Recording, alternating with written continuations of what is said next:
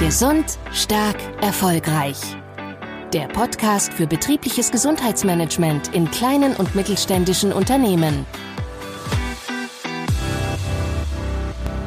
Hallo und herzlich willkommen. Mein Name ist Christoph Ramke und heute möchte ich mit Ihnen über das Thema BEM reden. Hinter BEM verbirgt sich betriebliches Eingliederungsmanagement. Und letztendlich ist es für jegliche Unternehmensgröße schon seit 2004 Pflicht, dass sie ein betriebliches Eingliederungsmanagement anbieten. Und das ist verankert im Paragraph 167 Absatz 2 neuntes Buch Sozialgesetz, also abgekürzt SGB 9. Und Anfangs wurde das sehr kritisch gesehen und mittlerweile, deswegen auch der provokante Titel, Bam, da geht was, haben wir viele, viele Praxisbeispiele, wo dieses Instrument sehr erfolgreich angewendet wird.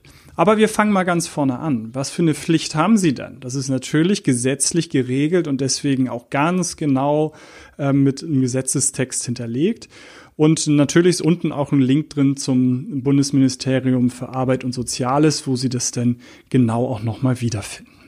Aber letztendlich, worum geht's? Es geht darum, wenn einer ihrer Beschäftigten sechs Wochen innerhalb eines Jahres AU ist, also arbeitsunfähig ist, dann müssen Sie ihn tatsächlich einen BEM anbieten.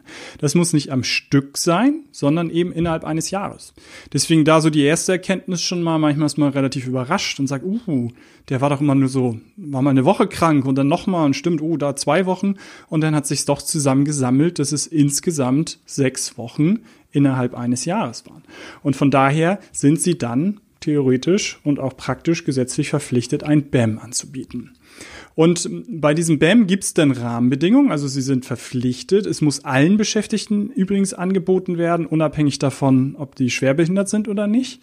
Es muss eine betriebliche Interessenvertretung einbezogen werden.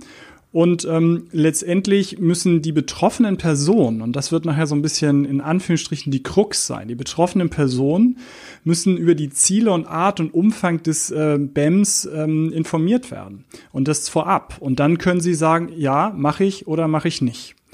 Äh, Im Bedarfsfall sind auch Werks- und Betriebsärzte hinzuzufügen, aber wir werden nachher bei dem Punkt vorher nochmal ähm, hängen bleiben.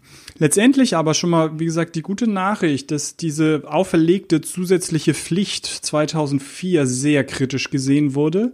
Und mittlerweile hat man wirklich eben auch Praxisbeispiele, wo man zeigen, belegen kann, ja, es geht doch am Ende meistens eben nicht um das Beispiel, dass der mal eine Woche krank war, dann noch mal ein paar Tage und so weiter, sondern jemand, der dann sechs Wochen krank ist, war vermutlich auch mal mehrere Wochen am Stück krank.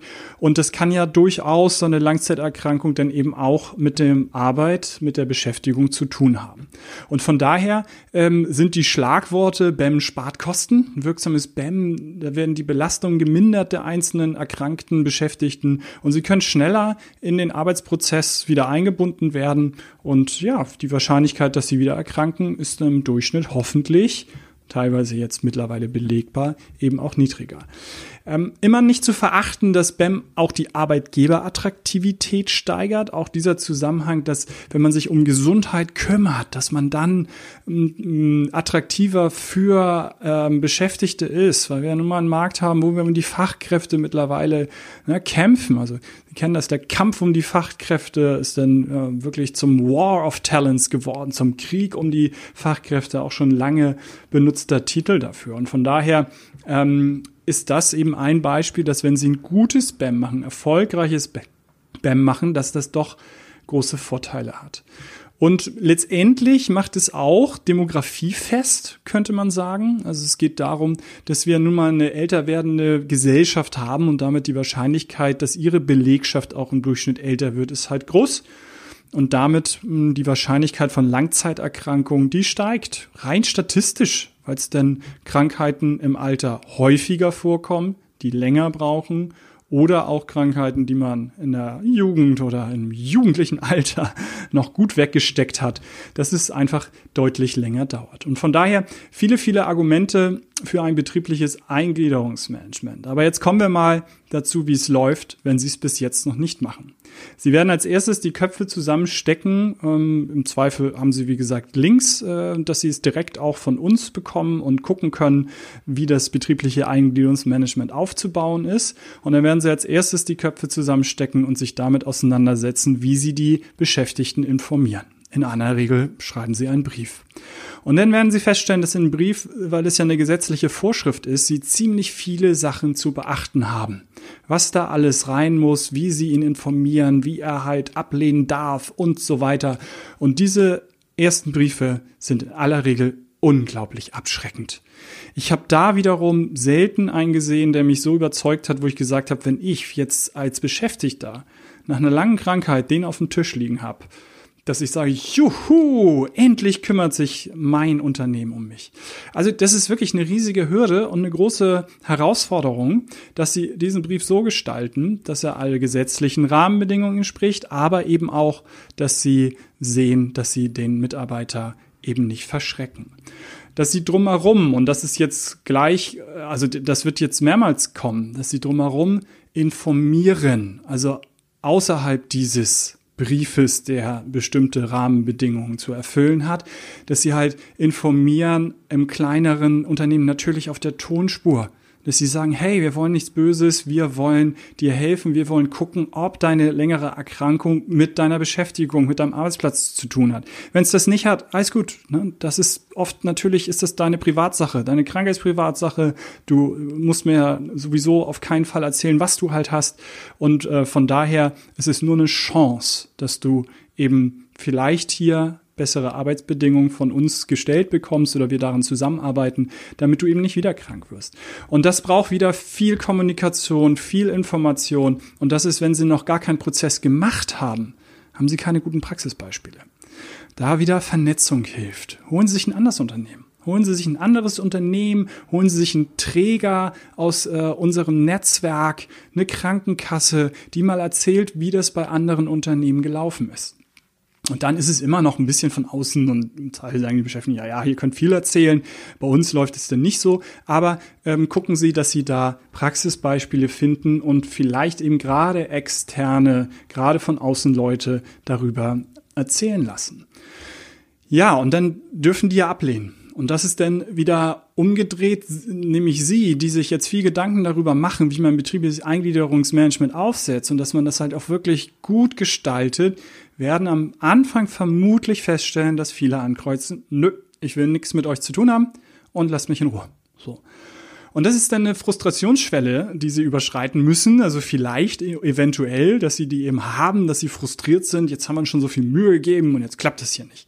Es ist ähm, eine Geschichte, wo der Stein oft langsam ins Rollen kommt und irgendwann eine Erfolgsstory ist. Ich habe selten erlebt, dass das von Anfang an dieses Thema eine Erfolgsstory ist, aber ich habe sehr oft erlebt, dass es zur Erfolgsstory wird.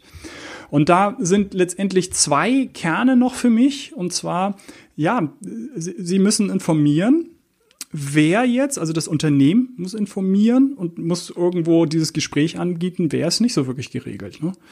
Und von daher tun Sie sich einen großen Gefallen und gucken Sie, dass Sie einen BEM-Beauftragten, so wird er meistens genannt, also einen Beauftragten für dieses Thema auswählen, der einen Zugang zu Ihren Beschäftigten hat, der Vertrauen zu ihren Beschäftigten, also umgekehrt, die Beschäftigten vor allem Vertrauen zu dem haben, vielleicht eben das Vertrauen auch ein bisschen aufbauen müssen über die Prozesse, aber da sollten Sie ein großes Augenmerk drauf legen. Und dann ähm, Weiterbildung für BEM-Beauftragte. Da gibt es wirklich eine ganze, ganze, ganze Menge und wieder hier das Netzwerk und die Links unten, da finden Sie auch genug Informationen, wie Sie da weiterkommen können. Und wenn Sie dann den Stein ein bisschen ins Rollen gebracht haben, ist mein ganz vielleicht hoffentlich wichtiger Tipp, gucken Sie, dass Sie Praxisbeispiele aus Ihrem eigenen Unternehmen finden. Also jemand, der am BAM-Prozess teilgenommen hat, der dann tatsächlich hinterher mit äh, großen Augen dastand, dachte, das geht ja wirklich darum, dass mir geholfen wird und ich habe jetzt einen höhenverstellbaren Tisch, weil ich so Rückenschmerzen hatte und das Stehen ja tatsächlich besser ist als Sitzen, dass man es zumindest zwischendurch mal kann und so weiter. Und gucken Sie, dass Sie jemanden gewinnen dafür, dass bei Ihrer Beschäftigtenversammlung, bei Ihrer Mitarbeiterversammlung oder wenn Sie äh, wirklich ein 10, 20 äh, Mann-Frau-Unternehmen sind, der es einfach mal in einer Teamrunde erzählt, hey, hat gar nicht wehgetan. Und jetzt könnten einige, vielleicht Vorstände, ähm, Geschäftsführer denken, uh, der hat jetzt höhenverstellbare Tische genannt. Was für einen Bedarf decke ich denn damit? Jetzt wollen alle höhenverstellbare Tische haben. Erstens in der, in, ähm, in einer anderen Folge wird auch nochmal gesagt, wie man sich weiter Hilfe halt holen kann. Und äh, natürlich einen höhenverstellbaren Tisch gibt's ähm, bei Bedarf, also beim ärztlichen Attest, im Zweifel auch über die Rentenversicherungsträger. Und von daher äh, würden hier vielleicht sogar gar keine Kosten entstehen. Aber natürlich kann das auch eine Falle sein. Also äh, gucken Sie, dass Sie jemanden aussuchen, wo Sie schon das Gefühl haben, das ist auch ein bisschen kompatibel für andere und nicht, dass Sie dann, wie gesagt, einen riesigen Bedarf irgendwo da ähm, erwecken, den sie dann eben nicht erfüllen können.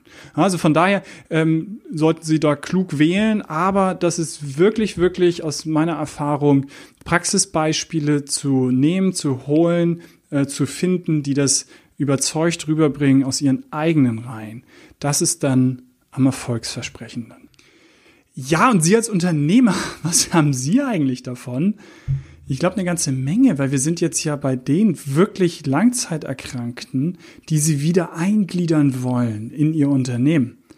Und wenn man da wirklich dem einen oder anderen helfen kann, dass er nicht wieder erkrankt, nicht wieder dauerhaft chronisch oder was auch immer bei ihm das Problem, bei ihr das Problem ist erkrankt, haben sie natürlich einen riesen Vorteil davon. Es ist nicht nur, dass die Motivation steigt, sondern in dem Fall wirklich auch weniger AU-Tage, weniger krankheitsbedingte Fehlzeiten. Von daher am Ende des Tages, bam, da geht was. So war der Titel dieser Folge. Und ich wünsche Ihnen auch bei diesem vielleicht ein bisschen schwierigen Thema unglaublich viel Spaß bei der Umsetzung und insgesamt bei der Umsetzung Ihres betrieblichen Gesundheitsmanagement. Das war Gesund, Stark, Erfolgreich Ihr Podcast für betriebliches Gesundheitsmanagement. Jetzt abonnieren und keine Folgen mehr verpassen. Mehr Infos zum Thema finden Sie auf www.dergesundheitsplan.de.